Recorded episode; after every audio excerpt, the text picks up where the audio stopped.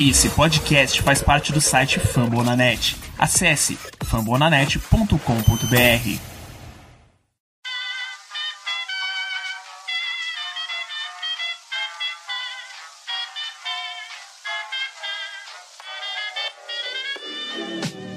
Mais uma rebatida forte. E ela tá fora daqui! Uau! E ela disse Home run! Aquele abraço. Fala galera do beisebol, tudo bem? Sejam muito bem-vindos! Está começando mais uma edição do Rebatida Podcast, episódio de número 44. E como vocês puderam ver no nosso título, não é um episódio qualquer, é um episódio de Série Mundial, de World Series, meus amigos. É isso mesmo, é um prazer estar com a sua companhia para a gente acompanhar esse confronto que vai marcar né, a finaleira dessa edição 2020. Uma edição com apenas 60 jogos, uma edição com bolhas, uma edição com DH na Liga Nacional. Nós vamos falar de muita coisa nos próximos momentos para avaliar a classificação do Los Angeles Dodgers e a classificação do Tampa Bay Rays. Olha, a partir de agora eu nunca mais chamo os caras de Devil Rays, porque o Devil Rays não, não ia ganhar esse jogo 7 que ganhou do Astros. O Rays ganharia como ganhou. Então seja muito bem-vindo que eu tô bem empolgado, até porque eu sou o Thiago Cordeiro, o arroba DodgersCast, e meu time, né, minha franquia é o meu filho, né? É um dos que estarão representando a Liga Nacional nesse grande confronto. Junto comigo ele, Tássio Falcão. Daqui a pouco deve chegar o Guto Edinger, mas por enquanto é só pitcher e catcher. Fala aí, Tássio! Seja bem-vindo, querido! O nosso rebatida de World Series começou! Fala, Thiago. Fala, ouvinte do Rebatida Podcast. Finalmente, né? Finalmente que a Cordeiro pode bater no peito e dizer: Eu cheguei! De novo, de O novo! Tá- Terceira De vez em novo, quatro né? Vamos ver anos, mano! vai. Vamos ver se dessa vez vai, Thiagão, porque tá doendo ainda 2017, 18, né? Então vai. Será que vai chegar o Dodge esse ano ou não chega? Cara, a gente vai vai falar ser. sobre isso, né? A gente vai falar sobre isso, vai ser um episódio bem legal. Mas olha, sua casa é maravilhosa. E já aqui nesse primeiro momento do Rebatida, quero dizer pra você o seguinte: é, eu havia feito duras críticas ao estádio, à maneira como foi feito o outfield. É, e diria que se fosse em outro estádio, pode ser que o Atlanta Braves teria maior sorte, porque o Mookie Betts, graças ao tamanho do, do outfield, conseguiu ir buscar duas bolinhas que em outros estádios seriam até home run. Valeu, obrigado, Arlington. Olha, vou te falar, é realmente o, o campo externo é muito grande, sendo que é, é, a- pronto, teve essa do Betts ontem, teve aquela do Bellinger lá na série contra o San Diego ainda, que foi naquela relação do Tatis, né? Teve algum- algumas, algumas pegadas que foram realmente roubos de home run, né? é, é, por parte dos, outfielders do, do- dos Dodgers, mas teve algumas bolinhas ali que foi defesa protocolar, que tinha jogador do do, do Dodgers dando pulinho só pra sair bonito na foto. Ah, depois a gente vai falar disso, mas olha, o Rebatida Podcast chega pra você fazendo parte aí da plataforma Fumble na Net. A nossa coordenação é do Danilo, Danilo que é o nosso CEO do Fumble na Net, e a edição desse episódio é do Lucas Zanganelli. Lucas, sobe a vinheta! Bom,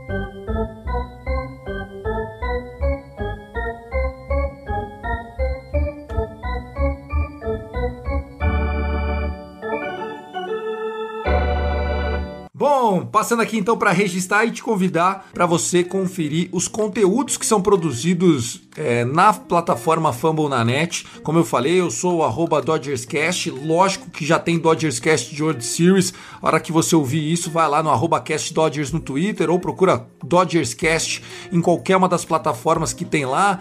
A gente falou com a torcida do Dodgers, teve participação de avaliação do Rays com o pessoal do Rays Brasil. A gente trabalha duro, mas eu não tô sozinho. Tem o Yankees Brasil, o Tássio Falcão é o Lonely Rangers. A gente vai ter participação hoje do Felipe, que é do Soxcast, mandou áudio pra gente. O Vitor do All News, Baltimore Orioles, mandou áudio também pra gente. Nosso capitão, Thiago Mares, do Podcards, né, do St. Louis Cardinals, mandou áudio também. E nós estamos esperando só, claro, essa família crescer ainda mais, chegando também o outro Victor, o Victor do San Diego Padres, o Padres Cast, que também faz parte da nossa plataforma. Lembrando que tem NBA, que está em off-season, tem muita NFL lá no nosso site. É só procurar a Fambonanet, tem muito conteúdo bacana. Dito isso, agora sim, vamos começar, porque chegou a World Series, meu amigo. Aumenta o volume! É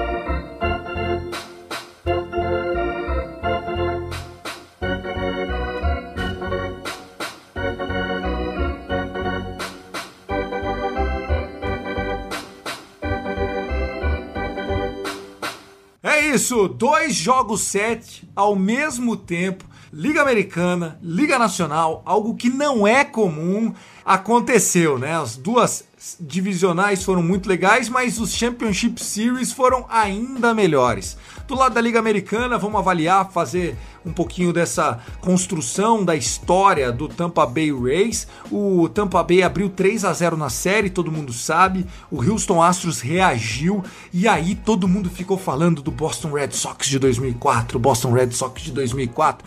E aí, quando todo mundo achou que ia dar Astros, Charlie Morton e companhia, né? O Charlie Morton e o Cash, né? O manager do Tampa Bay Rays, fecharam a porta do Houston Astros. Você ficou triste, né, Tássio? Tá muito triste com uma notícia dessa? O que você achou dessa liga americana?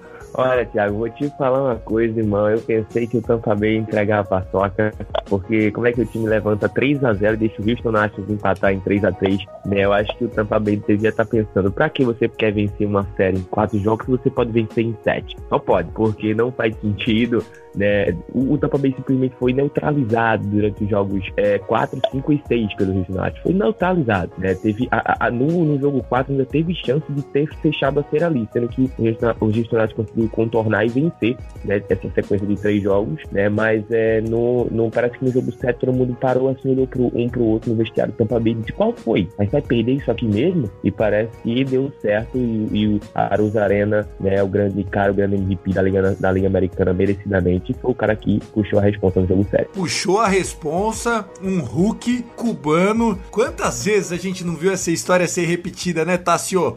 O esporte, o beisebol, ele se assemelha muito ao futebol da bola redonda que a gente está acostumado a ver aqui no Brasil, porque é um esporte democrático. O cara que tem talento, ele não tem idade, não sabe? Esse a, a Arus Arena, o cara saiu da liga mexicana para fazer sucesso na Major League já no primeiro ano, sem experiência de pós-temporada, foi lá e destruiu a bolinha. Ele teve um total de 42 total bases é, na série. É algo absurdo, né, Tassio? Olha, eu vou te falar, Thiago. Acho que os cubanos têm alguma coisa, algum tipo de semelhança, porque não só por ser cubano, mas eu vejo o, o muito o Puig nesse Aros Arena, mano. Parece que é o mesmo instinto. Deve ser alguma coisa cubana, né? Possível. É, faz sentido, faz sentido. São dois caras agressivos, né? O Puig que nessa temporada curta não conseguiu arrumar um time para jogar. O problema do Puig sempre foi o temperamento, né? Sempre foi o vestiário do Puig muito ruim. Mas o Arus Arena, a grande história desse confronto da Liga eh, Americana, porque o Tampa Bay Rays marcou suas corridas 71% delas via home run. Na história, o time que mais havia marcado runs de porcentagens via home run tinha sido o Pirates de 71 com 59%. Tassio, nós estamos falando que o Tampa Bay Rays conseguiu 20% a mais de corrida do time que mais tinha conseguido corrida via home runs para você ver o quão é, clutch, o quão slugger precisou ser esse ataque. Não era um ataque que produzia, era um ataque que ia lá e definia. Sabe aquele time que chuta pouco, mas quando chuta faz gol? Esse é o Tampa Bay Rays, principalmente nessa série. É, bota definição nisso, Thiago, até porque foi uma coisa que eu até comentei ao longo dos playoffs aqui no Rebatida, que é um, o Tampa Bay é um time que, eu falei isso até na série com Yankees também, que é um time que quando, quando se coloca à frente, à frente do placar, não é um time que costuma ser virado o tempo todo, então é um time que sabe, sabe administrar muito bem quando tá à frente do placar. Então é uma coisa já para o Dodgers ficar muito ligado nessa, nessa World porque o, o, Atlanta Braves deu virada ontem no jogo 7, mas eu acho que é uma coisa que o Tampa Bay sabe lidar muito bem, né? Se comportar à frente do placar. Então os Dodgers vão ter que ser mais agressivos do que já são e tomar cuidado com essas corridas que levam, como aquelas corridas que levou ontem no jogo contra o Atlanta, né? Que contra o Tampa Bay eu acho que talvez seja é, é, fatal. Fatal, fatal. E, e, assim, ainda vamos avaliar um pouquinho essa, essa liga do confronto da Liga Americana. A gente pôde ver que o Houston Astros termina esse playoff com muito mais moral do que começou o ano, né? A gente tem que fazer essa meia culpa também, porque eles foram acusados de maneira é, correta pelo cheat, né, pelo roubo de sinais em 2017, quando venceram o próprio Dodgers na World Series. Porém, esse ano, um novo treinador, nova política, todo mundo de olho nos caras. Os caras chegaram no jogo 7 da final da, da Conferência Americana, sendo que eles são os atuais campeões da Liga Americana, né? Agora é o Rays, mas antes eram eles. Então, assim, eu achei que o Astros pelo menos mostrou, ó, roubando ou não roubando, a gente tem um time que é feito para jogar jogos decisivos. É difícil derrubar o Houston Astros. Ah, lógico, lógico. Até vim comentando isso bastante durante esses playoffs no Twitter, né? Muita gente falando, ah, tá defendendo os Astros, ah, não sei o quê. Mas não, cara, é a verdade, né? Quando a gente tem que é, é, é, ser. A gente tem que saber, por exemplo, cara, o time tá jogando pra caramba, os caras estão avançando, os caras sabem como é que joga isso. A gente não pode simplesmente dizer, ah, eles são ladrões, ah, eles são. Cara, beleza, roubaram, já passamos, já passou. Foi em 2017, foi nessa sequência desses anos. Mas agora os caras estão jogando limpo, cara, né? Pelo que a gente sabe, os caras estão jogando limpo e estão chegando onde chegaram, né? Então, eu acho que é, é essa, é, mesmo que o Houston Astros não tenha chegado no, no, na World Series, mas eles já provaram que eles podem chegar lá sem precisar de chip, né? Então, Carlos Correa teve um, um playoff incrível, né? Sempre foi um cara que, tipo assim, eu sempre critiquei o Carlos Correa, né? Pra mim sempre foi, eu sempre dizia que ele era um, um, só um shortstop básico, né? Mas ele provou que era muito mais que isso, né? Um, foi um líder, principalmente, né? E é, é, CEO no lugar de caras que não estavam brilhando, que no caso de Altuve, né, fez algumas gracinhas no playoff, mas não era o Altuve que a gente sabia que era, né, que a gente conhecia como cheat, né. Então, penso, é, caras que a gente é, é, não colocava muita fé se desempenharam melhor fora do cheat do que outros caras como o Altuve, sabe? Outro cara diferencial demais pro, pro Houston Astros, pra mim é muito desvalorizado, tanto na Liga Americana quanto na MLB, é o Michael Brantley. Pra mim, é um dos melhores é, é, é outfielders da liga.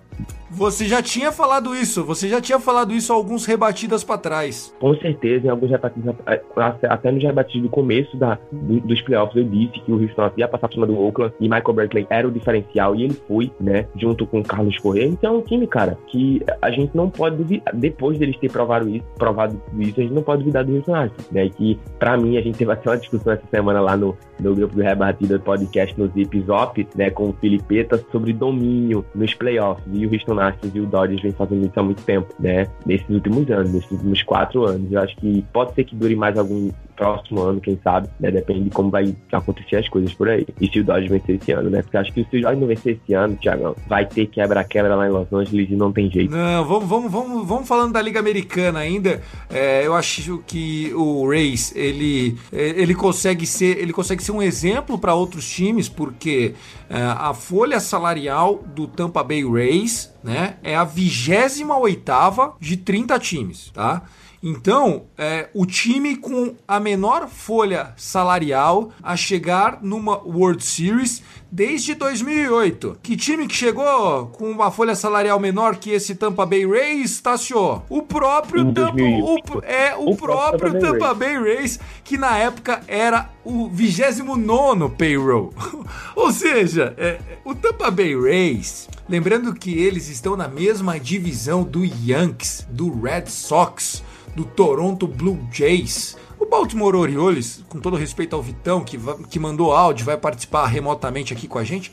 Cara, o Rays é um case sensacional de talento, boa gestão e saber pagar bons salários. Aquele é, Choi, primeira base dos caras, um gordinho que você não dá nada pro cara, ele tem splash, ele tem defesa, ele sabe bater na bola, sabe botar a bolinha em jogo. É um time azedo esse time do Rays, né? É, com certeza, Thiago. É um time que é, é, não é de hoje, né? Não é de, de 2020 a gente para assim e fala, ó, oh, esse time do Rays tá jogando muito. Não é só de hoje, é de anos já, né? Já vem uma sequência, né? E é um time que é como, eu, eu falo até do Tampa Bay Rays como, é, é como o próprio Oakland né? Assim, no sentido de ter um elenco já bem montado há alguns anos, né? É, o, o, o próprio Kermai já está lá há algum tempo, o Austin Merrill, né? o Choi também. Então, são, aí chega peças novas para contribuir, como a Rosa Arena chegou esse ano. Então, é, é, são times que já têm o seu elenco, já tem uma base, né? Já tem um pessoal que se conhece, que já joga há algum tempo. Então, é, consegue manter esses ritmos, né? Como até o Rockets também já tem o mesmo elenco há alguns anos, já há bastante tempo, né? De 2017 para cá, né? Então, são, são, são jogadores, são times que sabem lidar com o que tem, né? Sabem lidar com o talento que tem, né? Tantos times aí que tem grandes talentos e não conseguem sair do lugar. A gente pode citar como exemplo o próprio Philadelphia Phillies, né? Então, é, é você saber gerenciar o elenco, é você saber, saber gerenciar a sua franquia, sabe fazer isso muito bem e tá aí, mais uma vez, né? Agora, pela segunda vez na sua história na final da World Series, né, na né, vencendo o seu segundo gargantilho da Liga Americana. É, um lugar onde é a terra prometida, né? Dizem que a World Series é a Promise Land. Queria é, o Trout, né? O jogador que todo mundo diz que é o maior jogador do beisebol hoje. Embora eu acho que o Mookie Betts, né? Tá, tá no mesmo nível, na mesma prateleira do Trout. Não é um consenso isso. Mas assim, o, o, o Trout deve olhar pro, pro Tampa Bay Rays com essa folha salarial. E aí ele olha pro vestiário dele, aquele bando de nego caro do lado dele que não produz, deve dar uma agonia no Mike Trout ou não, tá, senhor? Tinha tudo para uma temporada de 60 jogos. O, o, o Los Angeles Angels fazia alguma coisa, né? Porque não é possível. O time termina em, em, em quarto, né? Acho que foi em quarto na, na, na, divisão oeste. Acho que em terceiro ainda terminou o, o, o Seattle Mariners. Mas, mano, é muito, é muito, sei lá, frustrante para o torcedor dos Rangers ver essa situação. Né? A equipe agora tem Mike Trout, tem o Anthony Randall, e o cara fica, mano, esse nunca vai sair do lugar. Deve dar é desespero é no Trout, cara, porque ele tá vendo, ele tá vendo uh, a, a fase alta da carreira dele, né? E ele não tá conseguindo colocar sua produção em nome do time. E eu citei o, o, o Mike Trout justamente para a gente fazer um paralelo, né? Do quanto é difícil para o time chegar na World Series, né? Diferente de outros esportes, onde um grande craque consegue carregar o seu time, no beisebol não é assim. São muitos e muitos e muitos fatores, né? E principalmente os arremessadores, coisa que faltou pro Los Angeles Angels. E aqui só pra gente terminar, né? Nós tivemos o, o Rays dando uma aula de, de arremesso principalmente né, durante toda a série, na verdade. Os jogos que eles perderam é porque o ataque simplesmente não produziu, mas o Astros é, foi outro time no ataque, não foi aquela aquele festival que foi contra o Oakland Athletics, né? Foi, foram placares muito mais baixos. E eu acho que o Tampa Bay pode sofrer um pouquinho no, no campo do, do Texas Rangers, né? No Globe Life Field. O que, que você acha? Você acha que o campo pode ajudar o Dodgers que tem jogado lá há mais tempo?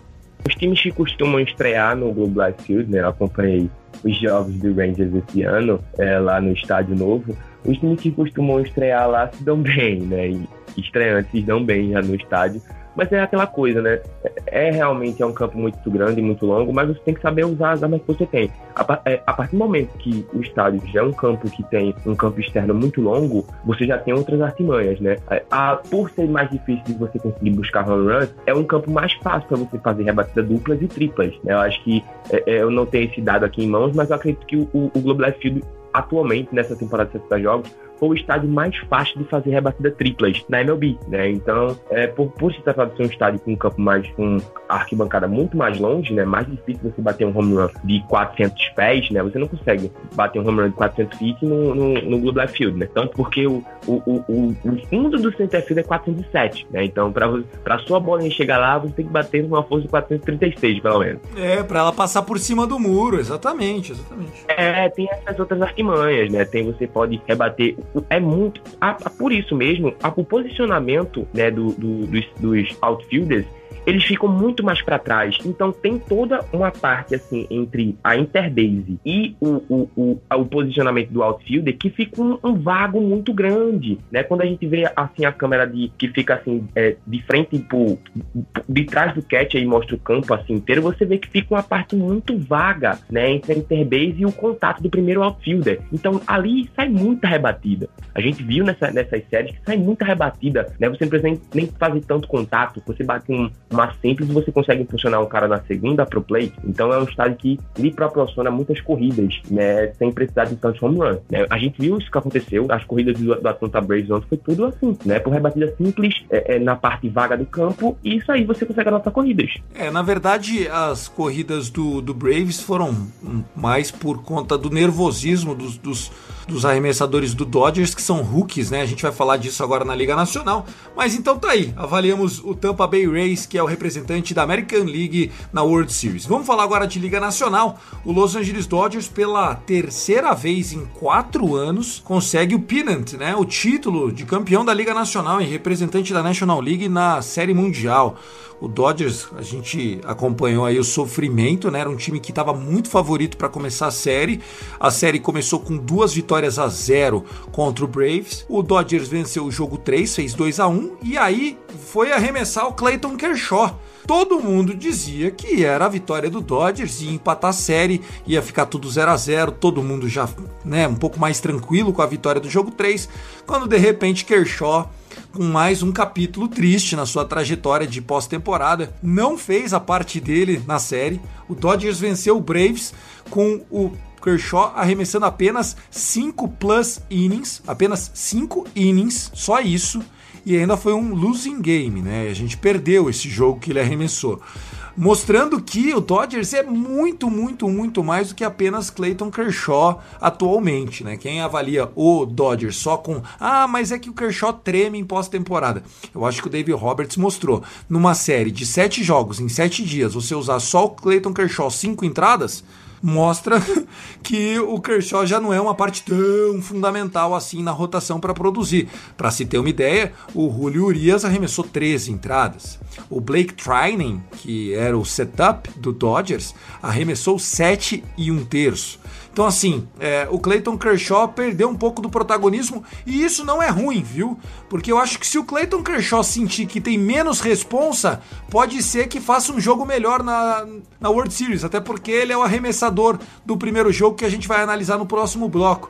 Você assistiu torcendo pro Braves, né? Como é que você enxergou essa série, Tassio? Você falou bem, cara. Eu acho que eu acho que o David Roberts quis fazer isso mesmo né, de tirar um pouco dessa tensão que todos os anos a galera colocava em cima do Clayton Kershaw e parece que ele sentia isso mesmo, de ser o cara responsável por é, levar o Dodgers. Ele já, acho que ele já mostrou que ele não consegue fazer isso, né? Ele é um cara assim, espetacular, um, um, um atleta. Não é vergonha para ninguém. É, o cara é talentoso, o cara é Hall da Fama, Cy Young plus vezes, MVP, mesmo sendo pitcher.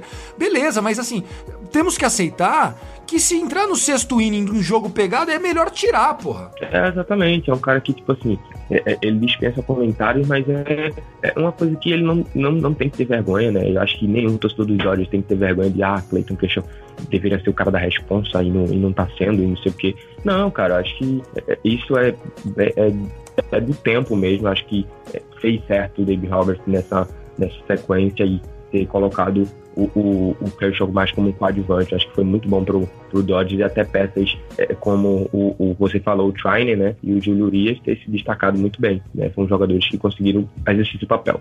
Legal. Outra coisa que chamou a atenção nessa série foi que o Dodgers foi muito dominado por pitchers canhotos, né? O, o Max Fried no primeiro jogo, é, só sofreu uma rebatida, que foi um home run. O jogo tava 1 a 1 E aí no nono inning, um blowout aí do, do bullpen do Dodgers, vitória do Braves. No jogo 5, quando o Dodgers estava contra a parede, teve um reliever lá que era para arremessar um inning.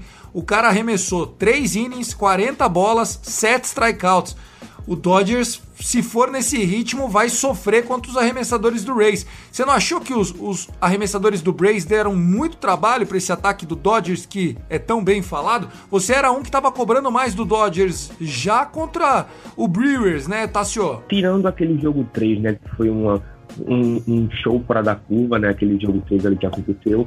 Eu acho que o desempenho dos, dos arremessadores do, do, Atlanta Braves foram muito bons, né? Foram muito bons. É, então acredito que é, é, já vinha sendo muito bom desde a série contra o Cincinnati Reds e desde a série contra o Miami Marlins, né? Simplesmente o, o, o Atlanta Braves passou pelo Miami Marlins só é, é, com, é, com, o, o pitching, o, o, sta, o pinch staff, né? A atuação dos pinches do, do, do, do Atlanta foi, foi, foi, tipo, incrível, né? Nas duas séries, tanto contra o Cincinnati e contra o Miami Marlins, que infelizmente não conseguiu fazer nada, né? O, o ataque do, do Braves ia, ia, campo, né? Fazia suas corridas e vencia o jogo, né? Sem muita, sem muita, é, press, sem muita pressão, porque não teve pressão. Eu acho que a única pressão que a Atlanta Braves teve nessa série com o Miami foi no jogo 1. No jogo 2 e 3, né?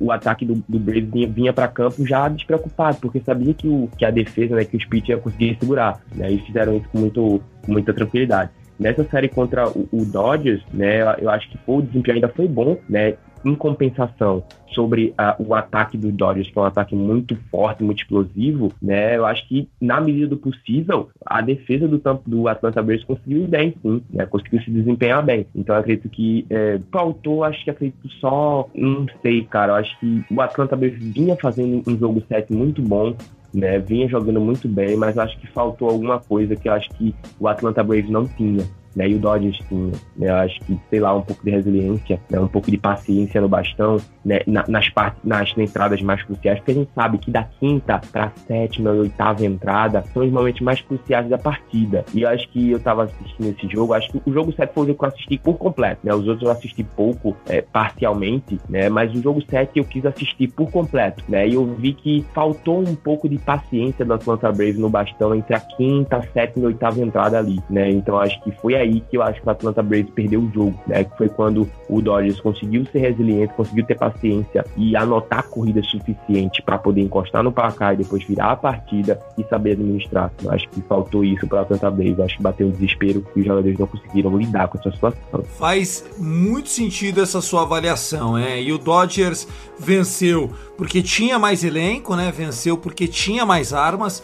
O bullpen é, do Atlanta Braves foi muito usado na série, chegou nos jogos 5, 6, 7. O, Dodgers já tinha mapeado todos os arremessos, né? Você vê o que sofreu o Max Fried na segunda start, o que sofreu o Ian Anderson, né? O Hulk. O Hulk não tinha sofrido nenhuma corrida nos primeiros 17 innings e dois terços. É a segunda maior sequência para começar uma carreira por um Hulk em pós-temporada da história da MLB. E aí o Dodgers arrancou três corridas do cara, né? Então assim, é difícil, duas corridas na verdade, é, é agora no jogo 7, é difícil é, enfrentar o Dodgers por conta disso. Você consegue vencê-los duas vezes, três vezes numa série melhor de sete, mas quatro é, é um time muito deep, né? Muito fundo. Concorda comigo, Tassio? O time do, do Dodgers é um time muito cascudo e, e nessa temporada, para eu até falei isso, se eu não me engano, em alguns rebatidas atrás, que eu disse que acho que esse time do Dodgers é o time mais pronto de todos os Dodgers desses últimos anos. Né? Então, é, é, parece que achou finalmente o que estava precisando, porque sempre, todo ano, sempre faltava alguma coisa para Dodgers, né? sempre faltava alguma coisa se encaixar. E eu acho que uma dessas peças assim, a, a ter se encaixado nos Dodgers para começar a dar certo foi o Dave Roberts parar de insistir no, no, no Clayton Kershaw como o, o cara principal, o cara decisivo, e o cara tinha que brilhar. Então acho que foi aí, né, que o Dodgers conseguiu também se achar e conseguir botar a cabeça no lugar e conseguir chegar onde chegou esse ano. Ah, tava fazendo uma pesquisa aqui enquanto a gente avaliava essa série contra o Atlanta Braves. Uh, o Julio Urias, né, que eu havia dito que tinham sido 13 innings, é, 13 é, innings pitched, né, na verdade não foi, foi foram 8. O Walker Buehler foram 11 né? O, o Tony Gonsolin foram seis, o Dustin May, que foi muito mal no start deles, no jogo 5, né? A gente começou com ele, ele só ficou dois innings, sofreu duas corridas, agora no jogo 7 foi um inning e sofreu uma corrida, mas ele, por exemplo, arremessou cinco entradas, então Clayton Kershaw foi mais um ali, né? Tentou fazer a parte dele, perdeu, vida que segue, o jogo dele, o Dodgers venceu, ele está com mais uma chance de buscar a World Series. Lembrando que o Clayton Kershaw ano que vem faz 33 anos, ou seja, ele ainda tem gasolina no tanque mas já não é aquele menino from, Te from Dallas, né, no Texas, ele que é da região ali de Arlington. Bom, é isso. Vamos encerrar o primeiro bloco, vamos começar o segundo, onde a gente vai fazer, inclusive, é, aí a participação remota da rapaziada aqui, da galera do Fumble na net. A gente estava esperando o Guto, mas, enfim, o menino por enquanto não apareceu. É, Lucas Zanganelli, meu editor, vamos nessa, cara. Sobe o som aí, vamos pro segundo bloco.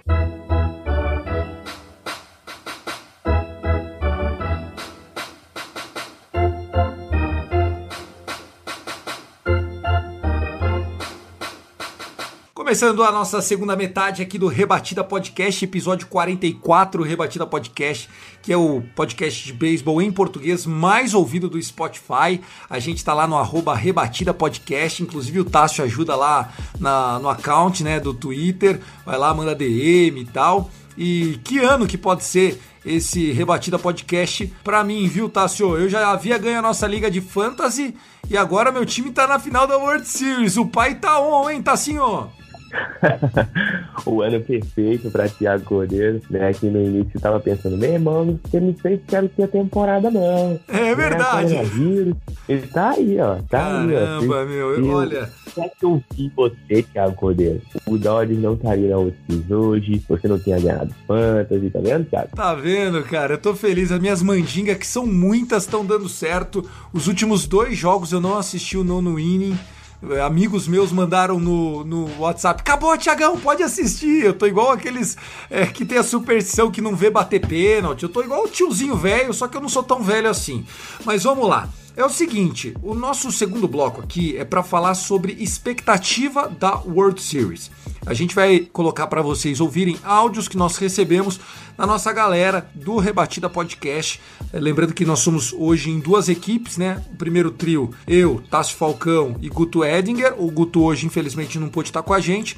E a galera que faz o, o Rebatida pro final de semana é do Thiago Mares, do Felipe Martins e também do Victor. O Victor, que é do O News, né? Do Baltimore Orioles. Vamos começar aqui com o Thiago Mares. O Thiago Mares mandou um salve para nós. Tiagão abrindo então os trabalhos aqui falando sobre a sua expectativa para a World Series. Fala aí, Tiagão!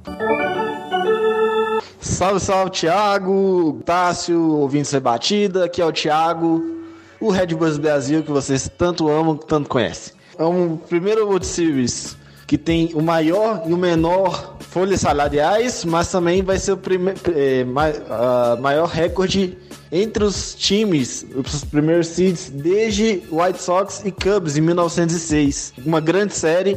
Aposto em Tampa Bay em 7, mas também Los Angeles pode ser plenamente campeão com esse time que tem, que gastou muita grana, mas é a coroação do, dos altos investimentos ou, e, ou do investimento na questão de ligas menores. A gente conhece que o Tampa Bay Rays hoje é a principal franquia que mais gasta dinheiro com as ligas menores, porque é um mercado pequeno. Então, é tudo é uma questão de filosofia muito mais do que somente beisebol, tá certo? Então é isso, galera. Um beijo, um abraço. Valeu, valeu Thiago Mares, mandando aí um recado para ele da Tampa Bay em 7 mas pode dar Dodgers. Ficou meio que em cima do muro, mas fez a aposta dele. Ele falou que apostaria no Tampa Bay Rays e muito legal esse dado que ele trouxe, né? O Tampa Bay Rays tem a 28ª folha salarial, a gente já havia dito isso no primeiro bloco, porém é o time que mais gasta dinheiro com os minors clubs, né? Com, com as ligas menores, com o desenvolvimento de atleta. E aí encontra essas pérolas, né? Por isso que é um time que é bom e barato. Tem muito jogador de minor league, vê uma peça ali que é subvalorizada, sobe pro time principal, deu negócio, vai para cima. Eu torço para um time na vida real do futebol da bola redonda que é um pouquinho assim, que é o Santos. Nunca é o maior orçamento, sempre depende da molecada e a base salva. O Tampa Bay Rays é, é mais ou menos por aí. Concorda com o Thiago Mares, Tassio? Pô, comparação.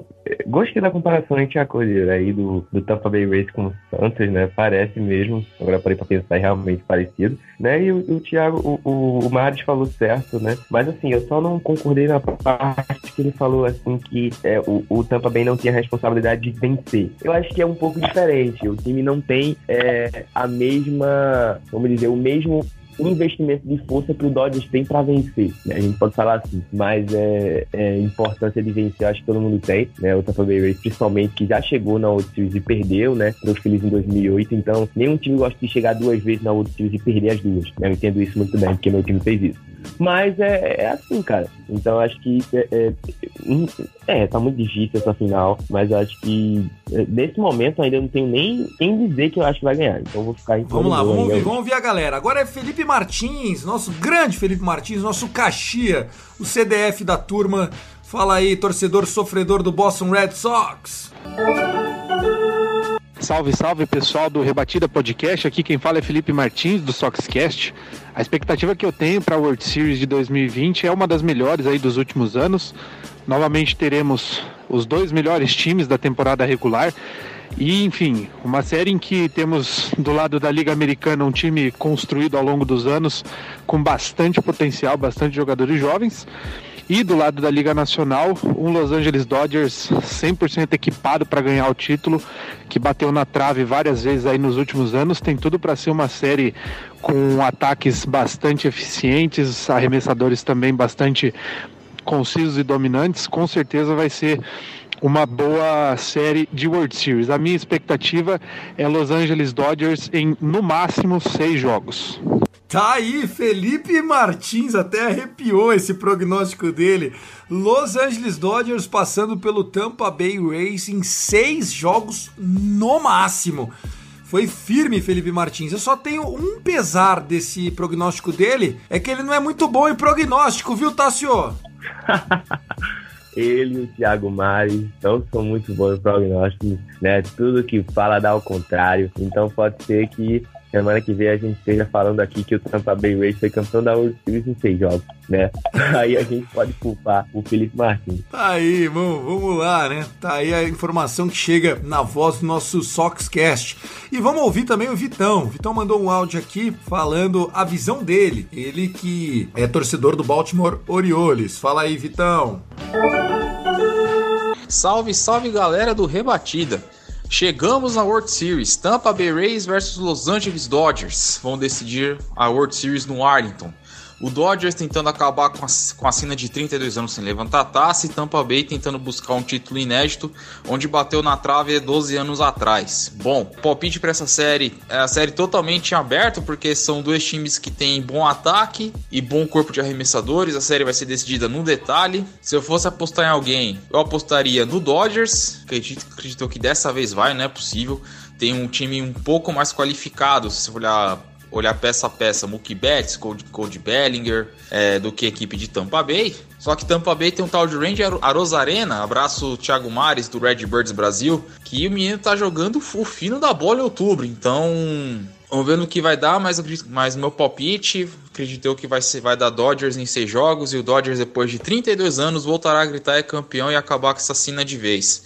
Abraços, galera. Valeu, Vitão, valeu. Também fez é, uma variação bem tranquila, né? A gente havia falado de alguns desses pontos que ele trouxe para a mesa, mas é isso, né, Tassio? A partir de agora, a partir de terça-feira, os jogos é, serão sempre às 9 e 8 da noite no horário de Brasília, às 21 e 8 horário de Brasília, né? O, o first pitch. Lembrando que todos os jogos vão ser no Globe Life Field, é o campo do Texas Rangers do Tasso Falcão que é o outro representante do Rebatida nessa World Series, porque vocês estão sendo ótimos anfitriões, viu, Tassio? O estádio é lindo, ele é retrátil, porém, né, por conta da pandemia, eles não estão fechando o teto, mas teve jogo lá que o vento foi muito forte no Texas e influenciou na partida. Seria um dia que é, normalmente o Texas Rangers jogaria com o seu teto fechado. O estádio é uma maravilha, ele fica do lado do estádio do Dallas Cowboys, né? E ele também fica do lado de um outro estádio muito grande. É do Texas Longhorns. Quem que joga ali, vizinho de vocês? É do lado, assim, é, é, porque tem o, o, o estádio antigo, né? O Globe Life Park, que é bem do lado do Globe Life Field. Ah, então é, é deles também, entendi. É um outro estádio de beisebol, entendi, entendi. Ano passado tava tendo o jogo do Dallas, do Dallas eh, Ragnor, esqueci o nome, do, da XFL, né? Mas a XFL deu uma parada e só volta em 2022. Aí eu não sei se ainda o time do Dallas da XFL ele vai continuar jogando lá, mas estava sendo mando do time do Dallas da XFL. Tá aí. O avaliando aí o confronto, né, entre Dodgers e Rays, eu gosto muito de olhar é, os odds, né? Ou seja, como que os é, pessoais, as avaliações especialistas, né? Como que as equipes de Vegas eles calculam essa série, né? O Dodgers é bem favorito para levar a série, tá pagando 1,50 para ser campeão da World Series. Enquanto o é, enquanto o Tampa Bay Rays tá pagando 2,50 para levar a série. Então, hoje, no, na véspera do primeiro confronto, o Dodgers é bem favorito para as casas de aposta, né? Ou seja, se der Tampa Bay Rays, vai ser uma zebra. Também existe uma avaliação aí é, dos arremessadores, né? De quem vai jogar que jogo. O Rays tem um dia a mais de descanso, né? Lembrando que se classificou no jogo 7, que foi no sábado, então teve um dia a mais de descanso em relação ao Dodgers. E com isso, a lineup dos caras e a rotação tá bem encaixadinha. Eles poderão ter é, na sequência o menino deles que eu acho super perigoso, o Tyler Glasnow, jogando com cinco dias de descanso. O segundo jogo do Tyler Glasnow vai ser acompanhado do Blake Snell no jogo 2. No jogo 3 vai ser provavelmente o Charlie Morton, que foi o pitcher do jogo 7. E no jogo 4 vai ser aquele Ryan Yarbrough, que é um cara que não arremessa desde o dia 13, né? Ele, ele arremessou acho que no jogo 2 ou 3 da série contra o Astros também fez a parte dele e tá pronto para começar assim que precisar. Essa rotação do Rays é muito mais forte do que a rotação do Braves. O Dodgers que abre o olho. Do lado do Dodgers, ainda não há confirmação, mas é basicamente Clayton Kershaw no primeiro dia, né? Fazendo o, o jogo como arremessador do jogo 1. Provavelmente Tony Gonsolin seja o arremessador do jogo 2. O rapaz Walker Buehler seria o arremessador do jogo 3 e o Julio Urias, que arremessou o jogo 7, seria o arremessador do jogo 4. Ou seja, também promessa de muito poderio, muita força nos arremessadores do Dodgers. De um lado, muito talento, do outro lado, muito talento e também experiência. Você que está pensando que só o Tampa Bay Rays é um time de meninos, pode estar enganado. Isso porque apenas Clayton Kershaw, que tem 32 anos, tem mais do que 26 anos nessa rotação. Tony Gonsolin tem 26, o Julio Urias tem 23, o Walker Buehler tem 24 e o Dustin May, né, que, que jogou aí alguns jogos, vai jogar bastante também nessa World Series, tem apenas 22 anos. Ou seja, esses arremessadores do Dodgers são todos eles contratos ainda de rookie. O Dodgers acertou na mão na Farm System, tem braço para mais alguns anos, além do Clayton Kershaw, viu, Tassio? Ah, e o David Price, que volta o ano que vem, decidiu nem jogar por conta da Covid, né? Ô, Thiago, o, o, o David Price ganha o anel e o Dodgers for campeão? Se o Dodgers for campeão, o David Price ganharia o anel de maneira simbólica, né? Mas eu acredito que não. Eu acredito que não. Ele não fez, ele não fez parte, ele não fez parte do elenco nem de 40, né? Então, eu acho que não ganha, não teria direito na prática. Pode ser que ele até reivindique esse título. Aliás, toma para ele, né, cara? Tá perdendo de, de jogar uma é, uma temporada diferente, porém que tem várias coisas que deixaram essa temporada muito instigante. E o Dodgers, por exemplo, assim como o Texas Rangers, não teve nenhum caso de Covid no ano inteiro. Ficaria até feio para ele se ele tivesse de reivindicar, Thiago. Acho que ele não vai nem fazer, não vai nem tocar no assunto, porque Acho que até uma pessoa que fez parte de um jogo da, da temporada de 60 jogos tem direito de ganhar o anel. Mas acho que ele não vai nem ter esse direito. Acho que não vai nem querer reivindicar. Acho que seria muito injusto da parte dele. Né? Acho que for reivindicar uma coisa que nem participou, um jogo não participou, nem, nem, nem vestiu o uniforme uma vez na temporada. Então acho que não faria legal pra ele, não. É, mas, eu, eu, acho que o é, Dodgers é, pode até dar um anel para ele, mas vai ser mais para deixar deixar ele confortável do que para reconhecimento no livro de estatísticas, porque na estatística Mas, ele não jogou, né? Ele teve um opt-out year. Essa é a expressão do contrato do David Price. Mas que mesmo se o Dodgers dê simbolicamente, eu acho que ele não vai querer. Eu não aceitaria. Eu fiz parte de uma coisa, vou querer ganhar um negócio assim. Ah, Se eu fosse, se eu, se eu fosse David Price, se eu quisesse, se eles quisessem me dar um anel simbólico, eu, eu, David Price, não aceitaria. Eu acho que não é, não é justo. E eu não, e não teria mérito algum de receber um anel de uma coisa que eu não participei. Bom, vamos lá. A gente avaliando aqui, né, a história do Randy Arozarena, ele que tem uma, é, vamos dizer assim, uma mandinga, uma superstição, que é uma bota que ele comprou na época que ele ainda jogava na México League. E ele disse que essa bota ele só usa para ir pro estádio e para sair do estádio no jogo, que dá muita sorte. E ele disse que desde que ele começou a ir pros jogos, ainda na Liga Mexicana, com essa bota, a carreira dele mudou e ele viu, começou a rebater mais, fez alguma relação com a bota. Eu sou desses, eu não critico, viu? É, será que tem jeito do Dodgers sumir com essa botina aí ou tá difícil, hein, Tassio? Os cubanos têm seus, suas mandingas bem em dia, né? Vou te falar, o Arozarena dessa agora com, com essa bota, né? O Puig suas manias de lamber o bastão e cheirar o bastão. Então acho que isso tem alguma coisa relacionada algum tipo de mandinga cubana. Mas é, tá dando certo, então ele tem que esconder essa bota aí, porque na, na, na- nessa viagem aí de San Diego pra cá, dá pra essa, essa bota não se perder aí, o Dodge roubar essa bota aí, senão vai dar errado. Tá certo. Bom, vamos fazer o possível, né, como torcedor do Dodgers, para torcer para que o Arozarena consiga manter pelo menos a bola dentro do ballpark, porque ele tem sido muito clutch, né? Rebateu seis home runs até agora na, na pós-temporada. Foi eleito o MVP da série contra o Houston Astros. Do lado da Liga Nacional, Corey Seager. A gente mal fala dele, né? Quando a gente fala do Dodgers, a gente lembra muito do Cody Bellinger, lógico, do Mookie Betts, da experiência e da barba vermelha do Justin Turner. É, a gente teve o, o Will Smith aparecendo muito bem nessa série, o catcher, o moleque que tá fazendo bem, fala muito dos arremessadores, fala da polêmica do Dave Roberts, mas não dá tanto crédito pro Corey Seager. O menino bateu recorde da história da National League com 5 home runs e 11 ribbies, 11 RBIs, né? 11 corridas impulsionadas.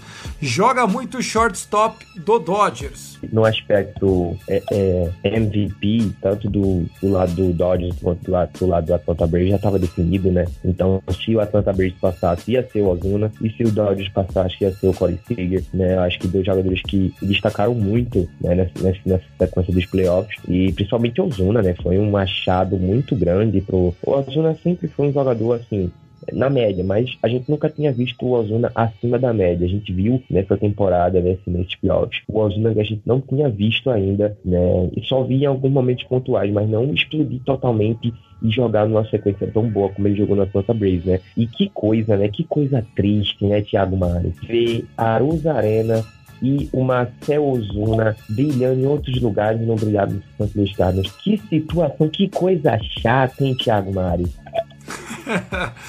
Eita, nós, vocês sempre se cutucando, né?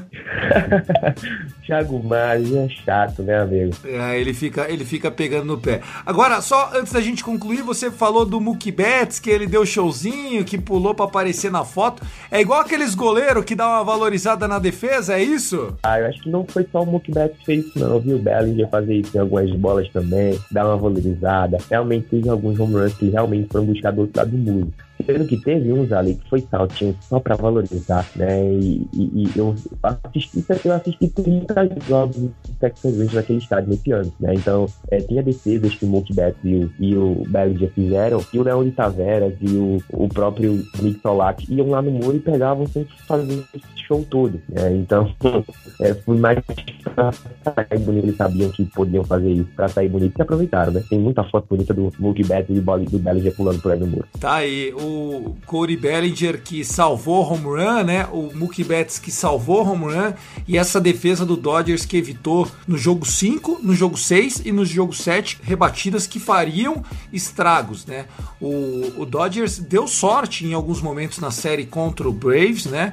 Tivemos, inclusive, no jogo ontem, que você assistiu é, o jogo 7, aquele momento onde tinha jogador na segunda e na terceira com nenhum eliminado e o Justin Turner arrumou uma double play queimando na tag do plate e na terceira base o Austin Riley que parecia um bêbado correndo ali, não sabia se ia, se ficava aquela coisa foi meio que atrapalhada ali do Braves, né, Tassio? Justin Turner foi um jogador fundamental pro Dodgers nessa série e nos playoffs também no geral, né? Acho que pouca gente comentou dele, mas eu percebi que o Justin Turner jogou muito bem, muito bem, muito bem, que se não fosse ele, né, o Dodgers é, é, tinha sofrido mais um pouco defensivamente. Então acho que foi um cara fundamental, né, pro Dodgers. Não, assim, a gente não, não vê mais ele tanto ofensivamente, mas defensivamente, né, que a gente costuma sempre deixar um pouco de lado lado as estatísticas defensivas, mas o, o, o Justin Turner foi muito bem. Ele é muito sólido, né? Ele é muito sólido. Ele sempre é, foi muito bom na defesa. E, e, olha que engraçado, né? Sabe por que, que o Justin Turner não conseguiu? E eu vi essa estatística, foi absurda. O Justin Turner, ele rebateu na série 310. Resumindo, é uma boa average, né? Ele rebateu 310. Sabe quantos RBI ele teve nessa série? Nenhum. Sabe por quê? Porque o Corey Seager, que rebate na frente dele, limpou as bases toda vez que ia chegar nele, cara. Você acredita nisso? que situação, hein, é, cara? cara, ele então foi é um cara que ele morreu, ele morreu em posição de, de, de, colocar corrida, né? Em run scoring position, pelo menos cinco vezes. Rebatidas que ele foi, rebateu, avançou tal, e o time não empurrou ele pro home. Então, assim, o Justin Turner, ele teve uma boa série ofensiva, melhor série ofensiva, inclusive que o Mookie Betts minutes. Mas é o grande ápice dele para mim foi primeiro é, fazer aquela double play ali com muita garra ele se jogou tem uma foto que ele tá voando ele deu um peixinho assim pegou na ele pegou no calcanhar do, do Swanson que tava correndo pro home plate e já no mesmo movimento ele vira para queimar o Austin Riley na, na terceira base. Foi muito legal a tag né? O Corey Seager inclusive que fechou de shortstop ali para matar na terceira base com o tag. Então Justin Turner mandou muito nessa e conseguindo a primeira corrida de ontem, onde com dois eliminados ele foi, brigou, conseguiu um walk e aí foi, foi, foi e conseguiu se colocar em posição para o Will Smith, que rebate em quinto, empurrar ele para o home plate, né? O, o Justin Turner que está jogando não 100%, ele está com um problema na hora de correr. Ele, tanto é que ele não, não tenta roubar base. Dificilmente ele vai correr da primeira pro plate, entendeu? Ele sempre vai parar na terceira base. Ele vai esperar para descansar na esquina. Já tá velho. O nosso Justin Turner, ele que tem o recorde de maior número de rebatidas, RBIs e de average da história do Los Angeles Dodgers em pós-temporada, ou seja, um cara que vai entrar para a história. Se for campeão da World Series, ainda vai ser conhecido como o cara que ajudou a tirar o Dodgers de 32 anos da fila. É capaz de daqui a 10, 15 anos ter estátua do Justin Turner lá na frente do Dodgers Stadium em Chaves Ravine. Tá assim, ó, sua expectativa para essa World Series, não fique no muro. Então, só para confirmar, qual que vai ser o seu palpite?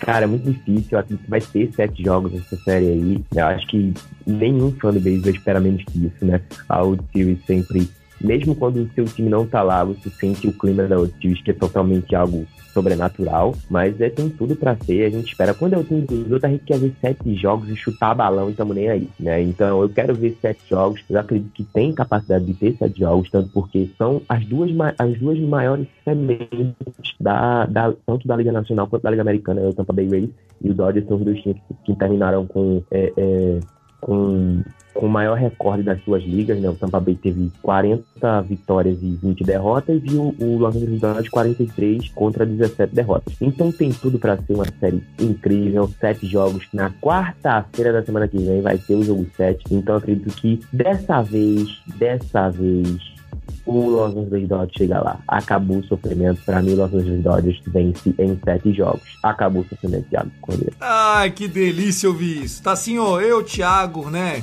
Tô lá no arroba cast Dodgers, fazendo o podcast do Dodgers pra família Fórmula Net. Digo para vocês que não tem sido fácil meus últimos dias. É, eu sou casado, pai de duas crianças. Eu até falei isso no Dodgers Cast que, que foi pro ar aí de véspera de World Series.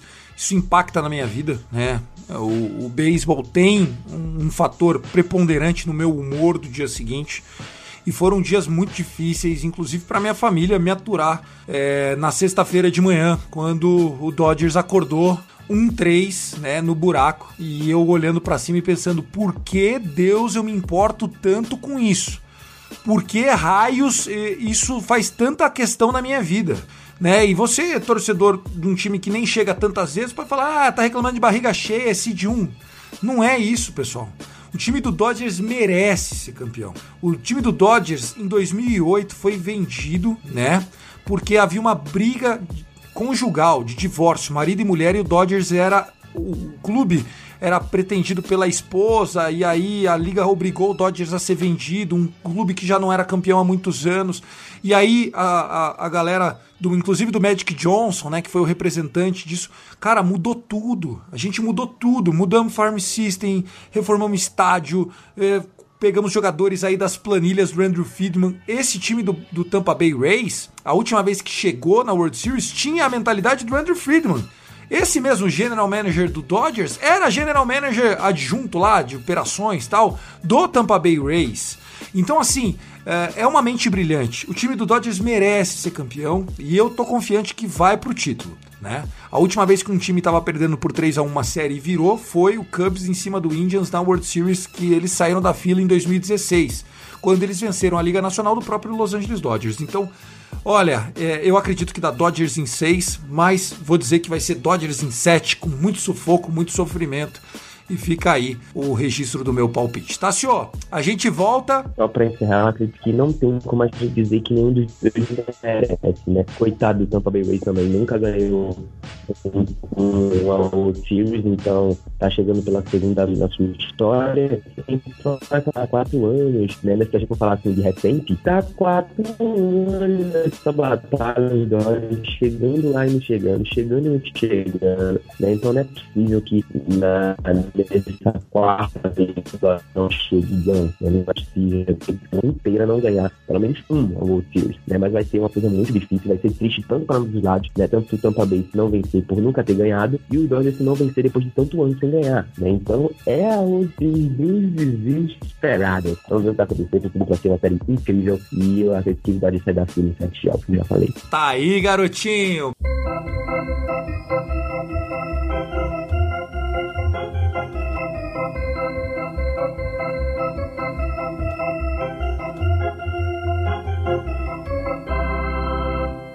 Beleza, é isso, pessoal. Com a edição de Lucas Zanganelli, coordenação do Danilo, com a participação minha, Thiago Cordeiro e do Tassi Falcão, vai ficando por aqui o episódio 44 da família Fambonanet. Se você quiser ajudar a gente, a gente não pede dinheiro. A gente só pede que você compartilhe esse episódio. Compartilhe com seus grupos aí de esportes americanos, faça chegar, manda o link. Vai ser um prazer enorme. E siga a gente no Twitter, arroba Rebatida Podcast, arroba Texas arroba Cast Dodgers e arroba Fambonanet, beleza?